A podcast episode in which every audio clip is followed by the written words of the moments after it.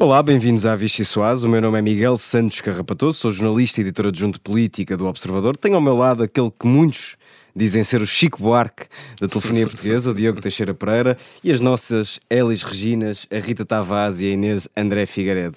É esta escola de samba que me vai ajudar a explicar uma semana em que António Costa foi ao Parlamento distribuir pancada de meia-noite com o novíssimo PSD, ainda sem saber exatamente o que lhe aconteceu. Quem sabe quem é e para onde vai é Augusto Santos Silva, cada vez mais anti-Ventura, logo cada vez mais presenciável.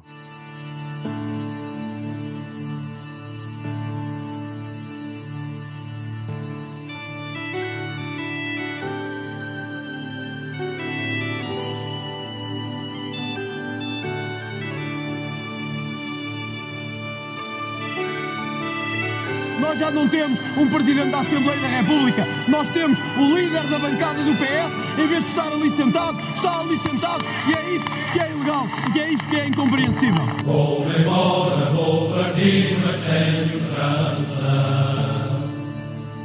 de correr o mundo inteiro.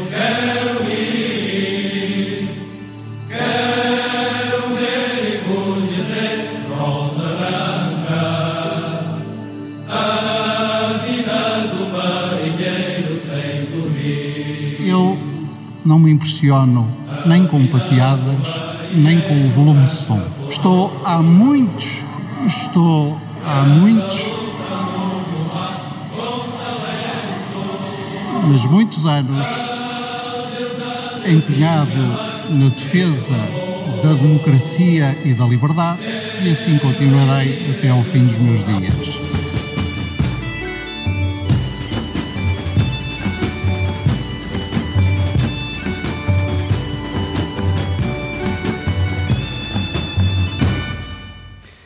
Nós que não temos tantos anos como Augusto Santos Silva, mas gostamos demasiado disto, vamos servir a refeição mais deliciosa da política portuguesa.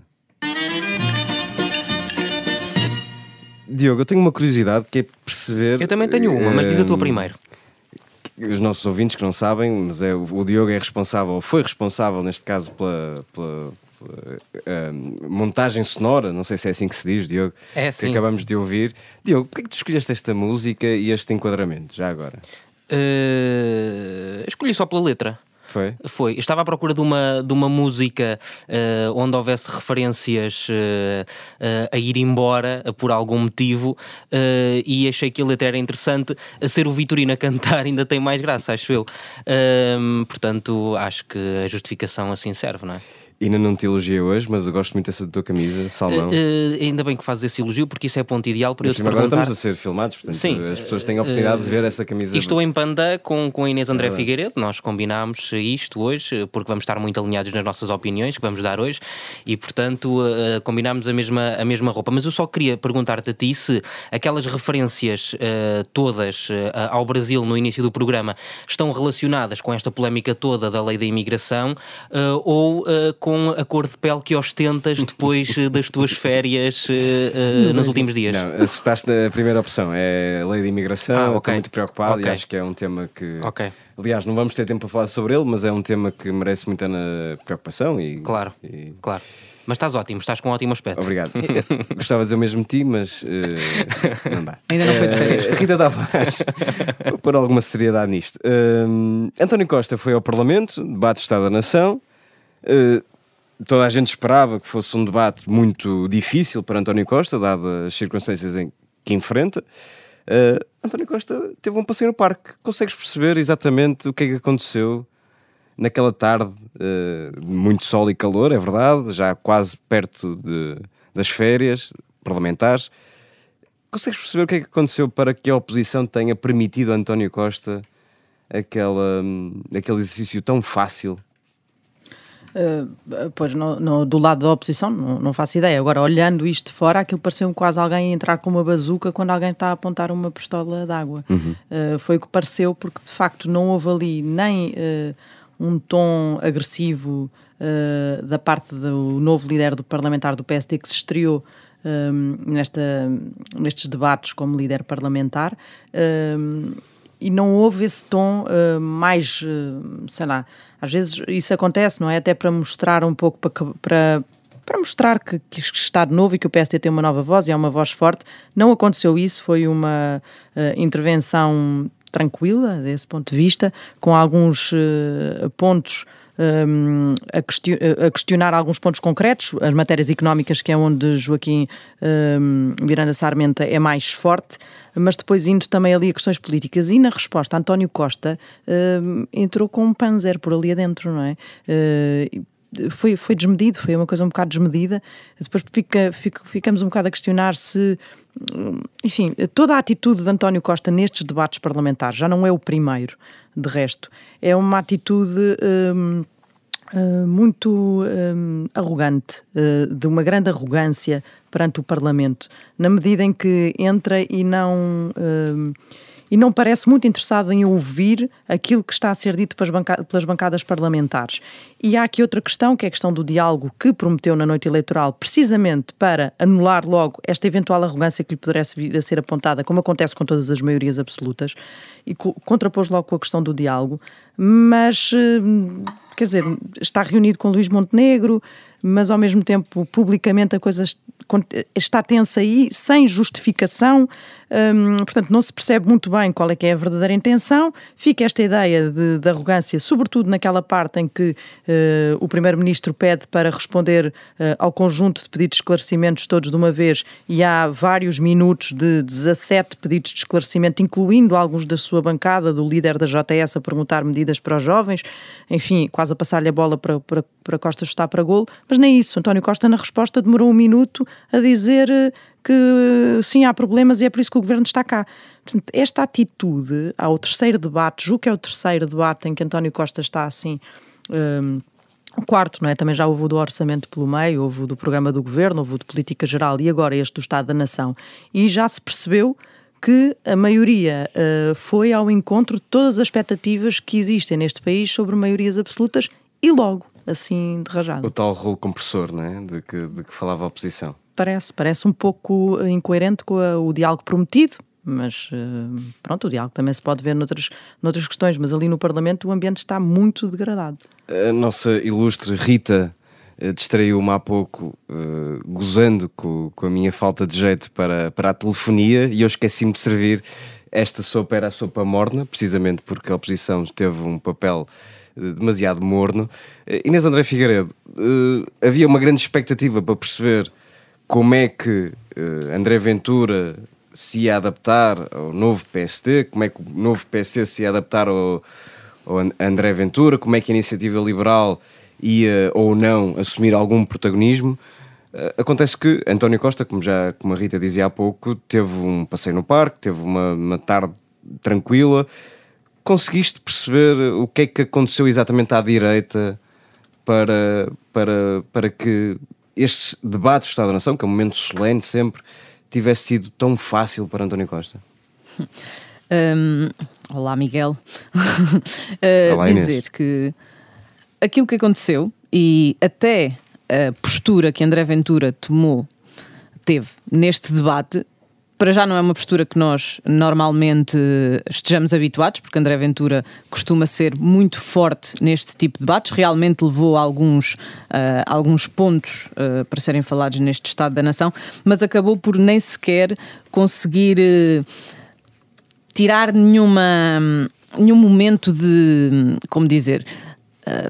Chatice a Costa, fazer nenhum momento de chatice a Costa, o que não aconteceu, por exemplo, com João Coutinho Figueiredo, mas já lá vou. Deixa-me só dizer que, eh, na verdade, André Ventura, a única coisa que fez foi arrancar a António Costa, não precisa de ter ciúmes do PSD, o que, na verdade, eh, diz aqui um bocadinho sobre o que é que eh, o líder do PS, o primeiro-ministro, vê em André Ventura, que é um alguém, um líder que está a tentar simplesmente ocupar um espaço do PSD que, como ele próprio disse, queria ser, queria ser líder da oposição até que o PSD se, uh, pelo menos até que o PSD conseguisse reorganizar-se. O PSD já tem um novo líder, que por acaso esteve no Parlamento um, ehm, neste, neste debate, mas não saiu do gabinete parlamentar. Mas na verdade, André Ventura acaba por, uh, só, por ficar só uma aqui. correção, não, não, me leves a mal. Ele saiu exatamente para uh, tentar compensar aquilo que jo Joaquim Miranda Sarmento não foi capaz tinha, de fazer feito, no hemiciclo. Sim, aquilo que, que, aconteceu com Joaquim Miranda Sarmento um, foi de facto muito agressivo. Parece que ficou, ficou ali toda a gente um bocadinho surpreendida com a forma como António Costa realmente uh, abordou o novo líder parlamentar do PSD. Mas voltando aqui a André Ventura, também não conseguiu esse papel de oposição de que tanto fala. E Nem na verdade. Coutinho, ele... exatamente, também não... Certo. Sendo que João Coutinho Figueiredo fez uh, uma coisa que foi António Costa cometeu poucos erros neste, neste debate, até porque esta postura muito agressiva do Primeiro-Ministro acaba por eh, não o deixar cometer erros, vai preparado para isso, mas João Coutinho Figueiredo ali num bate-boca uh, leva António Costa a dizer que sim, que o país está pior do que, do que há um ano, que terá sido provavelmente a única coisa que ele disse fora de, daquilo que trazia escrito para, para este debate, levando por isso se calhar ali o, é, o mérito de ser o único que tirou ali António Costa dos Carris. Vou-te servir uma segunda sopa, Inês, e pedir-te um comentário muito breve para, para, avançarmos também no nosso programa, que é, é uma sopa, sopa pelo ar. Aparentemente, André Ventura chateou-se muito com Augusto Santos Silva. Queria perceber, ou melhor, queria que tu explicasses exatamente o que é que aconteceu e de que maneira isto serve ou não a estratégia de um e de outro. E vamos falar mais à frente de Augusto Santos Silva. Para já pedir-te de que maneira é que isto serve a estratégia de André Ventura? Deixa-me explicar muito rapidamente o que é que aconteceu. Não sei se todos os nossos ouvintes perceberam, mas ontem estava a haver um debate no Parlamento sobre hum, imigração que, que Uh, pretendia uh, rever algumas das normas dos, das pessoas que entram no país e André Ventura apresentou o programa do, do Chega Uh, e resolveu disparar para todo o lado, dizer que os portugueses andavam a sustentar as pessoas que chegavam ao país, uh, inclusivamente os imigrantes ilegais. Uh, e no final desta primeira intervenção, Santos Silva acabou por defender os imigrantes e dizer que era presidente da Assembleia da República que representava todos, to, também todas essas pessoas e que cuidava dessas pessoas. E André Ventura acaba por fazer ali um protesto uh, contra o presidente da Assembleia da República, dizendo que estava a ser líder da bancada parlamentar do, do PS e não presidente da Assembleia da República. E quando a bola regressa a Augusto Santos Silva, começa a fazer um rol de. Ele diz: tem quatro coisas para, para lhe dizer e quando chega ao terceiro ponto, em que se refere ao tom agressivo do, do Chega e alto e às pateadas que os deputados do Chega estavam a, a fazer enquanto os outros deputados aplaudiam Augusto Santos Silva na primeira intervenção, um, os deputados do Chega simplesmente abandonam o hemiciclo e deixam Augusto Santos Silva a falar sozinho. Isto é literal, porque o presidente, presidente da Assembleia da República ainda estava no quarto ponto e, e pronto, ficou literalmente a falar para os outros deputados e sem nenhum deputado do Chega, que era para quem aquela requerimento existia. Uh, poucos minutos depois recebemos aqui nas redações uma informação de que haveria uma conferência de imprensa. Uh, todos os deputados do Chega chegam para esta conferência de imprensa e digamos que há quase que uma capitalização deste momento à lá chega, porque na verdade André Ventura uh, queixa-se muito da forma como é tratado no Parlamento, já acontecia quando era deputado único, e acabou por utilizar isto. Um, e por utilizá-lo de forma a mostrar a todos que estava a ser uh, mais uma vez uh, maltratado dentro do Parlamento e vai continuar a fazê-lo porque claramente já houve problemas com Ferro Rodrigues, agora com Santos Silva as coisas ainda estão a intensificar-se mais, por isso acho que vamos ter aqui uma legislatura engraçada neste ponto. Muito bem. Diogo, tenho para ti a última sopa, sopa para futuro. Uh quem estiver por dentro de. Frase mais usada por Pedro Passos Coelho. Muito bem, obrigado Rita por teres ajudado a explicar. Um, estou certo que leste um, um, texto que entretanto foi publicado no Observador, uh, autor que não me está agora a ocorrer. Desconhecido. Sobre a questão não das presidenciais, sobre a força de Gouveia Melo, sobre o sonho de verão chamado Pedro Passos Coelho, sobre soluções que existem à direita, nomeadamente Luís Marcos Mendes e, e Paulo Portas, sobre o dilema que porventura se pode colocar a António Costa, o que te apraz dizer, Diogo? Uh, que tudo aquilo que falámos até agora provavelmente tem a ver com essas sondagens, esta questão de, de, de, de a Sim, posição. falei que, dele, Augusto Santos Silva, Sim. naturalmente. Uh, a, a posição que Augusto Santos Silva assume no, no Parlamento, não está aqui em causa se, se achamos que devia ter feito ou não devia, acho que isso é, uma, é outra discussão, uh, mas Augusto Santos Silva está de facto a tentar usar o Chega ou, ou, ou concentrar-se no Chega para conseguir fazer aquilo que o PS acho que está um bocadinho aflito por fazer, que é olha para estas sondagens todas e a única pessoa que parece conseguir fazer sombra a Gouveia e Melo é António Costa e António Costa não parece que esteja com grande vontade de ser candidato a Belém. Já disse em ON e publicamente uhum. que não quer ser Presidente da Aliás, República. da, daquela lista inteira foi o único que disse que não, não é? Porque todos os outros, de certa forma, não admitem, mas também não, não, não dizem que não. E, e por isso acho que Augusto Santos Silva, que por acaso é curioso, que na sondagem da, da, da CNN, um, que tem várias vertentes, mas uma das, uma das vertentes é votaria de certeza. Nessa sondagem, até Rui Rio aparece à frente de Santos Silva, no votaria de certeza. Depois é certo que Rui Rio parece ter ali mais alguns anticorpos do que, do que Santos Silva, mas Rui Rio aparece à frente de Santos Silva nessa sondagem. E é muito difícil encontrar um socialista que possa uh, uh, ir ganhando terreno. Ainda falta muito tempo, é preciso sempre dizer isto, falta muito tempo para as presidenciais, há muita coisa que ainda pode mudar, mas é muito difícil encontrar um socialista uh, bem posicionado para concorrer a estas eleições. E por isso acho que Augusto Santos Silva está a tentar fazer isso. Um, e, e, também é curioso perceber que uh, Passos Coelho, mesmo calado, tem mais capital do que Marcos Mendes e Paulo Portas até falam todas Barroso, as semanas. Até Durão Barroso Exatamente. está desaparecido em combate há muito tempo. Rita, um comentário muito breve, só para, para perceber se isto pode ou não ser um dilema de facto para António Costa. É público, notório, que António Costa disse que não quer ser Presidente da República, não tem, disse o próprio que não julga ter perfil para o cargo, mas se em 2026 uh, não houver mais ninguém, António Costa pode, pode ser seduzido por este desafio? Pode, mas entretanto também pode ser seduzido pelo desafio europeu. Enfim, tanto... olha, eu vou dizer, vou, vou deitar já isto tudo abaixo. que é... estás, estás muito em baixo, Rita. Estou. Uh, que é, olha, uh, outro dia tive ali uma epifania, às vezes umas pessoas têm epifanias. Um, ele estava, quando o Pedro Nuno, quando há aquele despacho Uh, disparate, aquele comunicado do, do Primeiro-Ministro a dizer que Pedro Nuno Santos, o Ministro, tinha que revogar o despacho sobre o novo aeroporto de Lisboa, eu pensei assim, e agora? E todas as análises que nós andámos a fazer iam por água, por água abaixo na hora. Não foram, quer dizer, ainda nem sabemos bem o que é que aquilo ainda vai influenciar nessas análises no curto, médio, longo prazo. Um, sabemos que este episódio fica sempre aqui, como outros ficarão.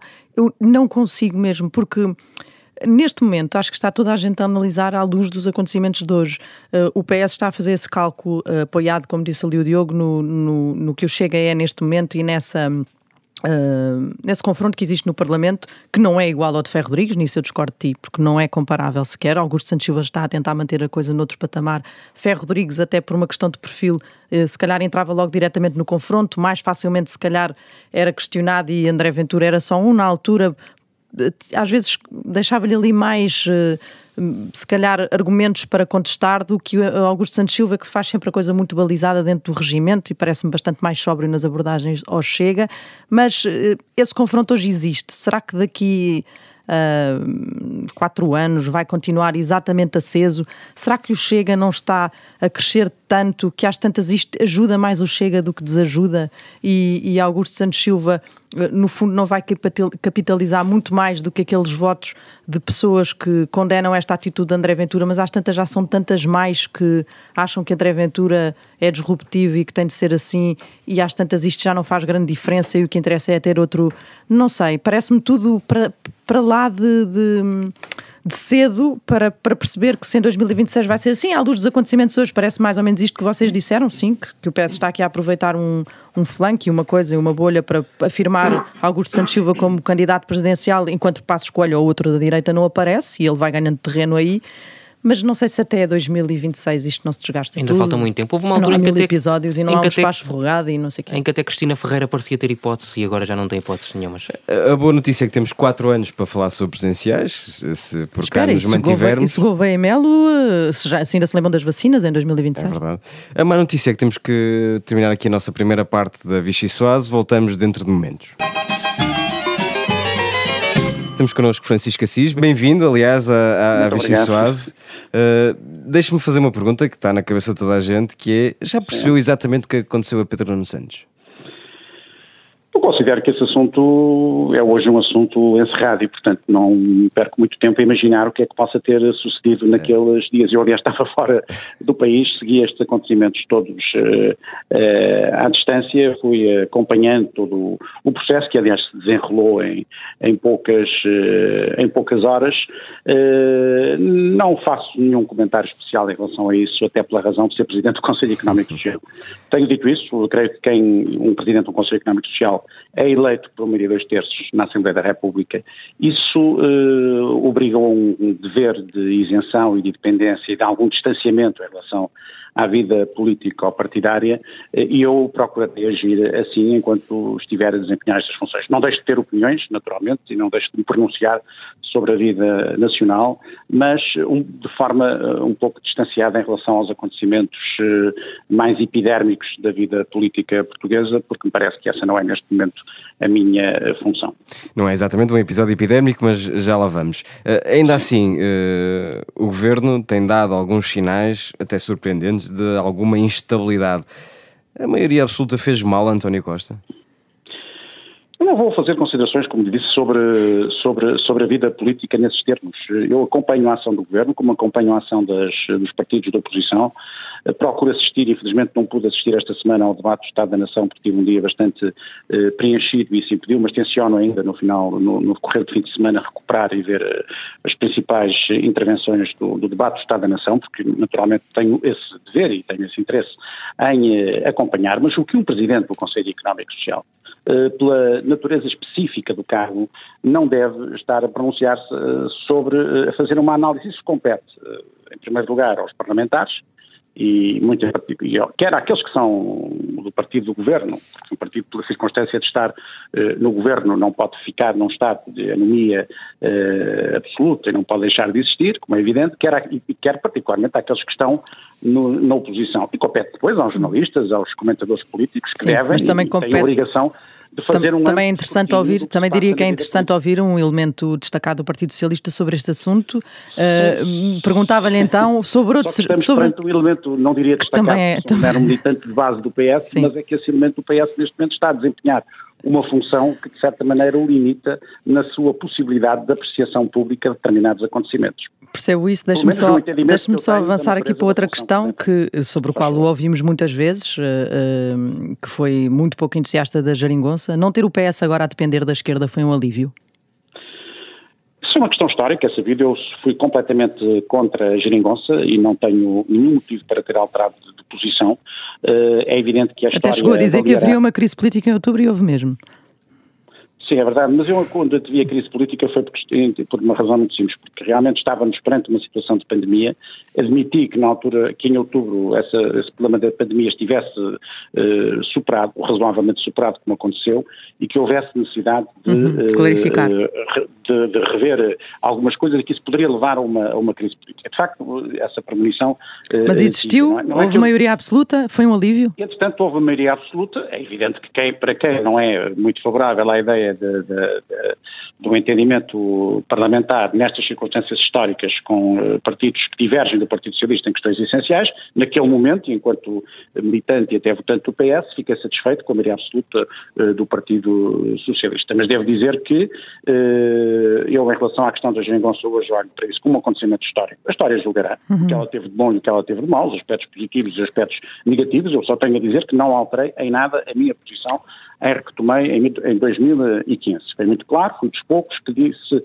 Eu não fui dos poucos, eu, inicialmente havia, havia muitas pessoas no PS que estavam uh, renitentes. Depois afunilou e ficou quase. E, entretanto, as pessoas ficaram, foram sendo convencidas, eu respeito essa, isso mesmo, eu fiquei praticamente sozinho e fiz um, uma travessia, portanto andei seis ou sete anos uh, sozinho, completamente mantendo-me no Parlamento Europeu, depois saindo do Parlamento Europeu até afastando-me da, uhum. da, vida política ativa e depois convidaram-me para esta função, tive alguma hesitação, uh, percebi que era uma função em que poderia ser útil uh, e percebi que era uma função que exigia um consenso. E como eu tinha justamente defendido que havia necessidade de alguns consensos de fundo entre o PS e o PSD, eh, entendi que não poderia dizer que não perante o convite que foi colocado pelo PS e a, e a manifestação do, de apoio imediata do PSD, eh, na altura liderado pelo Dr. Rui Rio, que me telefonou e que me disse A propósito que, dessa eh, questão mais de- da necessidade de consenso, o Presidente da República alertou para a possibilidade de existirem, de virem a existir movimentos inorgânicos de protesto eh, potenciados pela crise económica e social e que, e, que, e que para isso pouco conta o PS ter maioria absoluta, porque isso joga-se na Assembleia da República e na rua é outra história. Sente esse risco nesta altura? Nesta altura? Neste momento isso ainda não é visível, mas essa, antecipa- essa antevisão não é evidentemente disparatada, bem pelo contrário. Em momentos de crise económica e social, há sempre eh, o risco de surgimento desses tais movimentos eh, inorgânicos nas, na- nas sociedades eh, democráticas eh, que manifestam o seu descontentamento por diversas razões.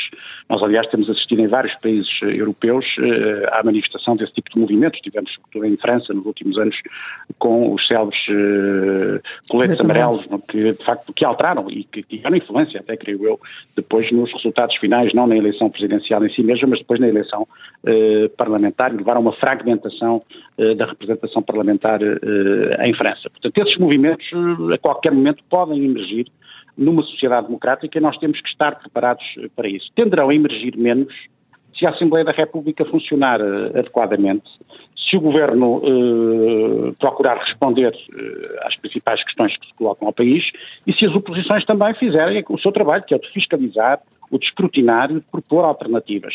E tudo isto num quadro que, creio eu, deve ser um quadro de grande respeito uns pelos outros. Isto é, se a Assembleia da República... Acha que o ambiente atual é promissor desse ponto de vista?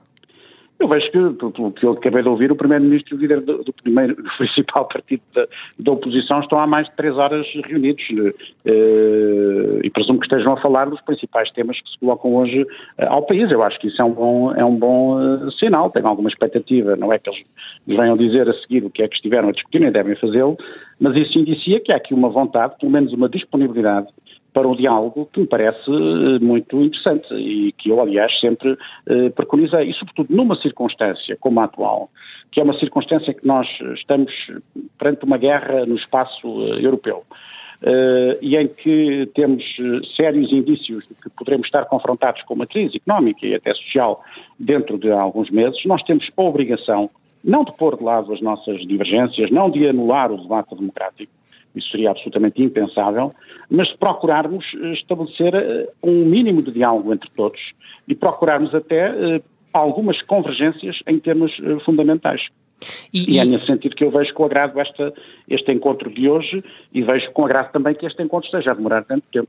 E- Significa que não foi um, um mero pro forma, estão com certeza a ser discutidas as questões mais importantes que se colocam à sociedade portuguesa Francisco Assis, e, e, eh, está, está a falar da importância da Assembleia da República. Intervenções como a de ontem do Presidente da Assembleia da República são importantes para fazer essa contenção? Não vou também fazer nenhuma consideração sobre isso por uma razão. Essa intervenção do Presidente da Assembleia da República suscitou depois uma reação da parte de um partido político eh, e eh, eu não quero de facto entrar nesse tipo de apreciação. Eu respeito a Assembleia da República. Entendo que a única coisa que eu posso dizer em abstrato é que Assembleia, na Assembleia da República o debate deve ser um debate eh, muito qualificado e deve haver respeito de uns pelos outros. E nesse sentido penso que o Presidente da Assembleia da República tem tido a preocupação em qualificar o debate político na Assembleia da República e eu reconheço-me absolutamente nessa preocupação que de forma genérica o Presidente da Assembleia da República tem E- eh, manifestado, inclusivamente com vários bem, já- eh, discursos muito Já muito- percebemos que também não quer, muito não quer fazer comentário a, a- esta, a esta intervenção, mas estava a, a falar também do encontro que está acontecendo entre o Primeiro-Ministro e o líder da oposição. Vê mais eh, condições eh, com este novo PSD, eh, liderado por Luís Montenegro, para, para, para esse eh, diálogo? Eu já havia condições no período anterior, aliás, uma das minhas grandes, eh, um dos meus grandes, uma das minhas grandes interrogações era no passado, porque é que não, porque é que não havia possibilidade de diálogo, porque a verdade é que o Dr. Rui Rio sempre manifestou uma grande disponibilidade para eh, o diálogo. Portanto, a responsabilidade até era de António Costa. porventura até terá manifestado uma disponibilidade excessiva e terá sido castigado por isso em termos eh, eleitorais. Insiste, a responsabilidade não, era de António Costa. Não, isso não é, não, não, eu não imputo assim as responsabilidades diretamente, pode haver coisas que eu não sei, mas a verdade é que eu julgo que não se pode dizer que o Dr. Rui Rio não foi uma pessoa disponível para o diálogo. É a última coisa que se pode dizer dele. Pode-se dizer outras coisas. Essa não se pode seguramente uh, uh, dizer. Uh, mas vejo que com o Dr. Montenegro há uma disponibilidade efetiva para o diálogo. Creio que também há uma vontade, e isso também é importante, de afirmar claramente uma alternativa. Mas, mas com, esta, com, esta colocação, com esta colocação que o, PSD, que o PS tem feito de pôr o, o PSD um, colado ao pacismo e, este ressuscitar do pacismo, digamos assim, uh, se calhar também não é uma grande ideia para conseguir esse diálogo, ou parece-lhe que sim? Eu não aprecio esse tipo de comportamento, seja no PS ou seja no eh, PSD. Eu não, não aprecio aqueles que fazem eh, eh, política a pensar eh, essencialmente no passado e a retirar algumas pequenas vantagens do passado. Tenho mais consideração por aqueles que eh, estão mais preocupados e estão mais centrados nas questões presentes e nas questões eh, futuras. E, e noto uma crítica ao papel, à linha do Sim, Partido não, Socialista nesta altura também. tenho- sim, eu nesse aspecto devo dizer que não, não, não, não, não querendo entrar nos, nos tais pormenores, devo dizer que não aprecio esse tipo. O PS já está no governo há sete anos, o Dr. Pedro Passos Coelho já deixou de ser Primeiro-Ministro há sete anos, sempre que ouço qualquer eh, invocação do Dr. Pedro Passos Coelho para justificar seja o que for, parece-me que essa via é uma via completamente eh, errada. E nada contribui, de facto, para que nos concentremos naquilo que são os problemas presentes e futuros eh, do país. O Dr. Passos Coelho será, o que foram os quatro anos do Dr. Passos Coelho serão avaliados historicamente. E ele foi a eleições, as eleições hum, teve o resultado que, que, que, que teve e que todos nós eh, recordamos, mas será avaliado historicamente, como serão avaliados historicamente todos os primeiros ministros e todos os governos que nós eh, temos, eh, temos tido. Agora, não parece que seja bom estarmos permanentemente a travar uma discussão eh, em que os principais protagonistas sejam o, engenheiro José Sócrates e o Dr. Pedro Passos Francisco Coelho. Assis, vamos, vamos olhar também para, para a concertação social. Foi um final de ano tenso, eh, com os patrões a abandonarem a mesa das negociações. Entretanto, voltaram, mas com avisos sobre salários. Eh, há saída para aumentar o poder de compra dos portugueses no, no atual contexto, eh, tendo em conta esta espiral eh, eh, inflacionista?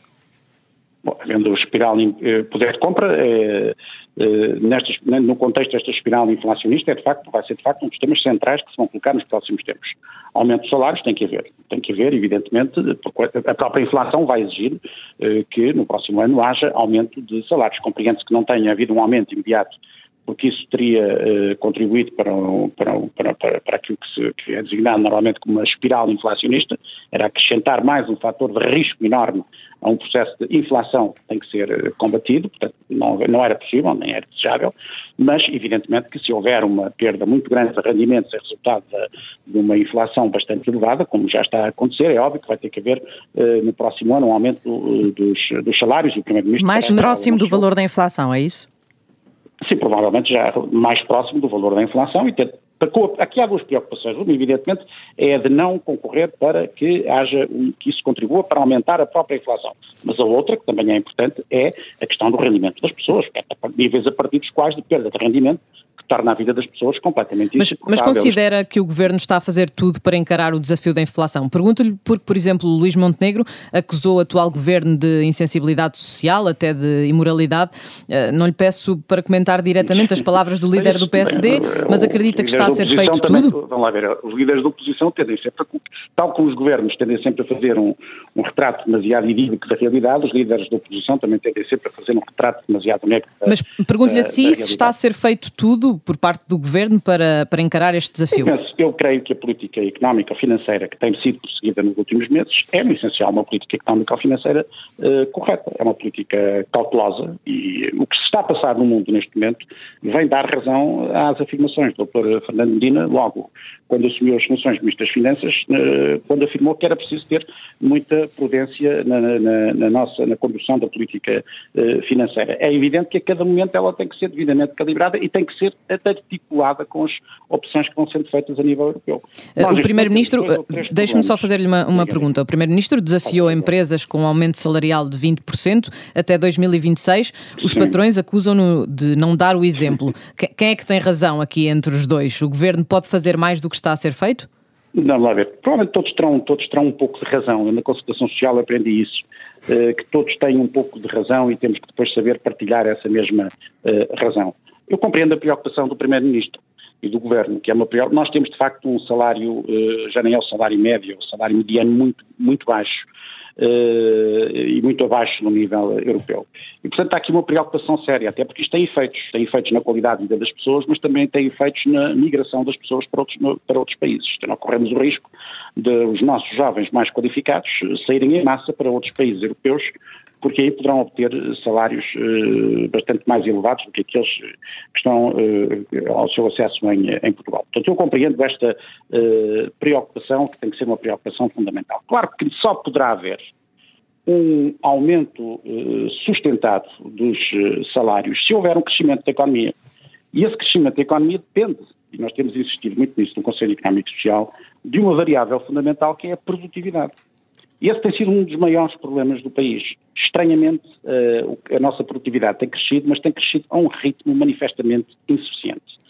E esse é, um, é quase um enigma que é colocado aos próprios eh, economistas e que nós estamos a trabalhar e estamos neste momento a elaborar um parecer no, no âmbito do Conselho Económico e Social que parecer esse cuja redação eh, vai ser feita por um grupo de trabalho, depois será levado ao plenário, mas o responsável pela elaboração, o relator é o, o, o vice-presidente eh, do CES, o professor Fernando Alexandre, que é uma das maiores autoridades no país em matéria de produtividade, porque é aí que realmente as questões de fundo se colocam. Isto é, depois de tanto investimento na educação, eh, quer no secundário, quer no ensino superior, nas universidades e nos politécnicos, depois de termos construído uma política de investigação científica séria, como felizmente temos hoje em Portugal, depois de tantos apoios à inovação, depois de termos promovido tantos investimentos em infraestruturas nos mais diversos domínios eh, pelo país fora, depois de termos investido até nas tecnologias mais avançadas, por que razão é que o nosso país não tem um, um crescimento da produtividade e um consequente crescimento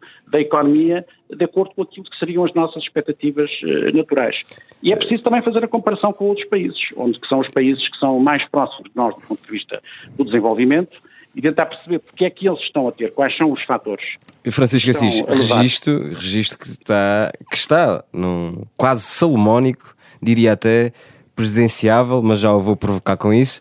Uh, mas deixe-me. Eu sou presidente do Conselho Económico Social, não sou presidenciável, sou presidente do Conselho Económico Social. E nesse sentido não tenho que ser uh, salomónico, mas tenho que atender de facto às uh, várias perspectivas. E quando se chega a uma função destas, eu nunca tinha estado numa função desta natureza, as minhas funções na política tinham sido, portanto, funções de quem está de um lado, de quem está a partir, é? de quem está no Parlamento, fundamentalmente, no Europeu, no Nacional. Tinha tido funções executivas durante quase seis anos no início da minha vida, porque fui Presidente da Câmara Municipal de Amarante, mas depois estive no Parlamento, estive no Parlamento Europeu, e aí nós estamos a tomar sempre partido, por, por mais eh, independentes que queiramos ser, por mais justos, temos, estamos sempre a tomar uh, partido. E agora estou numa função em que eh, a minha função não é verdadeiramente a tomar partido, é de ouvir as diferentes uh, partes. Então imagino, e, então eu... imagino que não, não, não, não queira responder a esta pergunta, mas nós temos que a fazer. Aliás, foi assim que começamos a nossa entrevista. Pedro Nuno Santos, depois de tudo o que aconteceu, tem condições para continuar a alimentar o sonho de vir a ser líder do PS?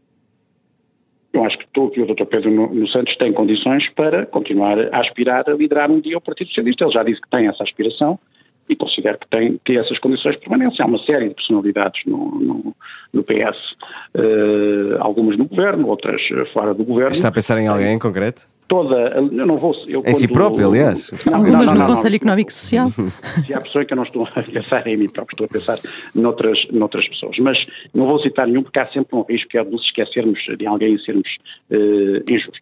Mas tenho na minha cabeça, claramente, um conjunto de nomes que acho que têm condições para poderem aspirar à liderança do Partido Socialista no período pós-liderança do Dr. António Costa. Muito bem, vamos tentar uma pergunta mais fácil então. É um, Augusto Santos Silva. A pergunta não é nada difícil, é bastante bastante fácil, respondi de forma muito clara, creio eu. Não, não respondeu, não, não, não, disse além de Pedro Nuno Santos quem é que pode vir a ser candidato à sucessão de António Costa.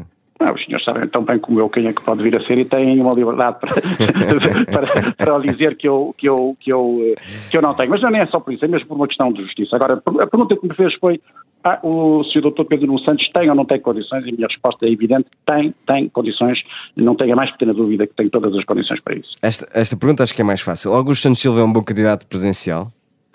Eu sobre a questão presidencial de, tenho estabeleci este, este princípio. Acho, nós estamos a não sei quantos anos das eleições presidenciais. É quatro, mas as sondagens estão anos. aí à porta. Sim, já acho, acho isso um perfeito disparate. Estamos a quatro anos das eleições presidenciais. Estamos num contexto de guerra na Europa. Estamos perante uh, o risco de uma grave crise económica e social. Avizinham-se tempos muito difíceis. Eu acho, francamente, que estarmos neste momento a discutir a, a, a eleição presidencial é quase do domínio do indecoroso. E acho que isso é que é tal, são as tais coisas que os portugueses não, não, não percebem, não entendem. E de facto são levados a pensar que há um país político distante. Eu não, nem gosto de usar estes termos porque eles têm uma determinada conotação, mas distante do, do, do país real, que sempre tem a discutir coisas que verdadeiramente não interessam já me está, à maioria das pessoas. Já me está a estragar a, a nossa última pergunta. Ali, registro que não respondeu, que não respondeu se Augusto Santos Silva daria ou não. Não, não, não, em relação a ninguém, porque a minha preocupação fundamental é esta. Acho que há tempos na política nós temos que saber definir os tempos Uh, para discutir. Mas dizia eu que já me está a estragar a próxima pergunta, porque ia lhe perguntar se admite vir a ser candidato a Presidente da República. Minha resposta está dada, quer dizer, não, não entro nessa discussão. Dizer sim ou dizer não era entrar numa discussão na qual, evidentemente, eu neste momento não entro, porque acho indecorosa. Portanto, mantenho o tabu. Compreendo. Vamos lá ver. Eu Título. compreendo que me façam essas perguntas. Eu, eu se tivesse seu lado, provavelmente também a faria. Mas eu tenho, outra, eu tenho, eu exerço outras, outras, outras funções, e não é só por ser Presidente do Conselho Económico Social, é enquanto alguém que tem um percurso político neste país. Eu já tenho 57 anos, já desempenhei muitas funções, já tomei partido muitas vezes. As pessoas que acompanham a vida política sabem quais são as minhas posições e nunca deixei de as tomar. Eu nunca deixei de tomar posições e nunca deixei de tomar as posições que entendia mais Francisco Assis, temos que avançar mesmo, porque estamos a chegar ao fim do nosso, do nosso programa.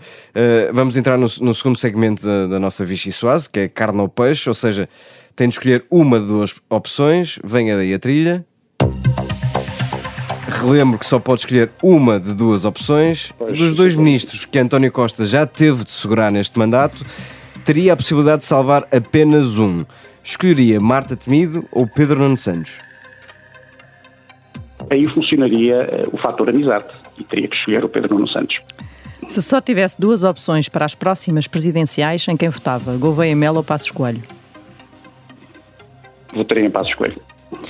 Francisco Assis, a quem preferia dar uma aula de filosofia? Luís Montenegro ou André Ventura? É Luís Montenegro. Foi eurodeputado durante vários anos. Quem é que preferia levar numa visita guiada a Bruxelas? Fernando Medina ou Mariana Vieira da Silva? Uma relação de grande amizade com o, com, com o Fernando Medina já há muitos anos e, portanto, por essa razão gostaria de levar o Fernando Medina, mas devo dizer que se fosse com a Mariana Vieira da Silva também me sentiria bastante bem eh, acompanhado. Fez o pleno, uma, fez o pleno na carne ao peixe. com ela uma vez e fiquei com a melhor das impressões, devo dizer. Muito bem, como dizia a Rita, conseguiu fazer o pleno, o que não é, não é comum nesta, na nossa Vichy Soase, portanto, parabéns. E eh, já, já teria direito de escolher a sobremesa, no caso uma música, agora que respondeu de forma tão acertada a, a, ao carne ao peixe, ainda mais reforçado está. Que música é que nos Muito traz obrigado. e porquê? Como vê, eu não, como vê, eu não deixo de dar respostas diretas, não é? Mais ou menos, mais ou menos. Quando estou em condições de as dar, há outros momentos que tenho este dever de, de, de, de, algum distanciamento. Eu julgo que as pessoas compreendem isso. Dizia eu, que música é que nos traz e porquê?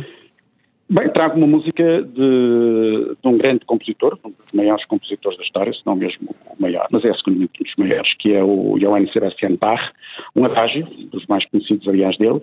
E porquê? Porque acho que esta música é, primeiro porque eu tenho ouvido ultimamente, que eu tenho passado muito tempo a escrever, e, e por vezes escrevo em silêncio absoluto, noutros momentos procuro escrever com, ouvindo com a música de fundo, e sou muito o Bach porque me tranquiliza e, e me permite aumentar o grau de concentração.